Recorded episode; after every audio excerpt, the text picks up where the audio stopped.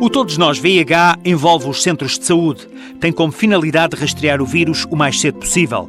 Patrícia Pacheco, médica responsável pelo Serviço de Infecciologia do Fernando da Fonseca, afirma que começaram a notar que os infectados com o VIH chegavam ao hospital demasiado tarde, ou seja, com a infecção já muito avançada ou em estado terminal. Estas pessoas andaram anos e já contataram alguns com o sistema de saúde, com o médico de família, com o hospital e nunca ninguém lhes pediu o teste. E quanto mais tarde, pior para atacar a doença.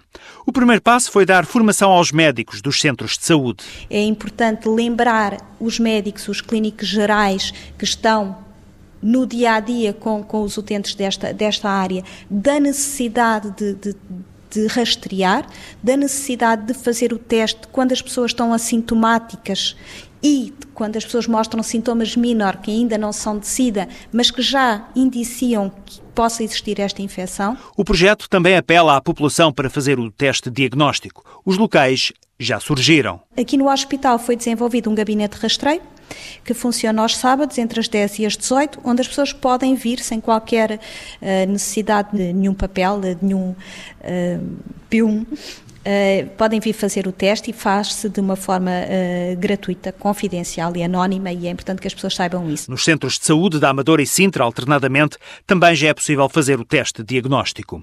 Outro projeto é o Hospital na Comunidade. Funciona em parceria com uma organização de solidariedade social e surgiu para apoiar alguns doentes com VIH que não aderiam à medicação ou desistiam do tratamento. A médica Patrícia Pacheco conta que as dificuldades socioeconómicas são tantas que não têm nem tempo nem dinheiro para ir buscar a medicação gratuita. A solução foi ir à casa dos próprios doentes. Faz-se a dispensa semanal da medicação ou às vezes até diária em toma assistida.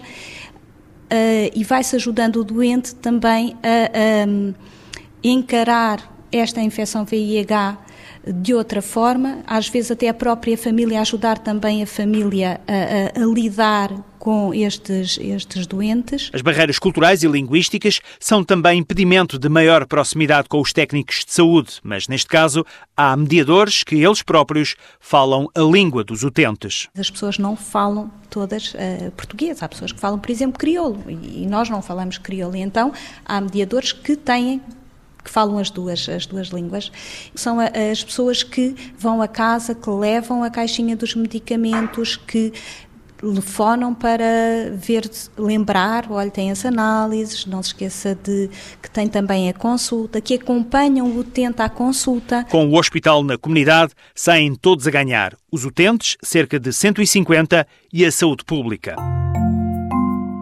O VIH-Sida não tem cura, mas tem tratamento. Cumprindo corretamente a toma dos medicamentos, a pessoa com VIH tem uma esperança de vida aproximada à da população em geral.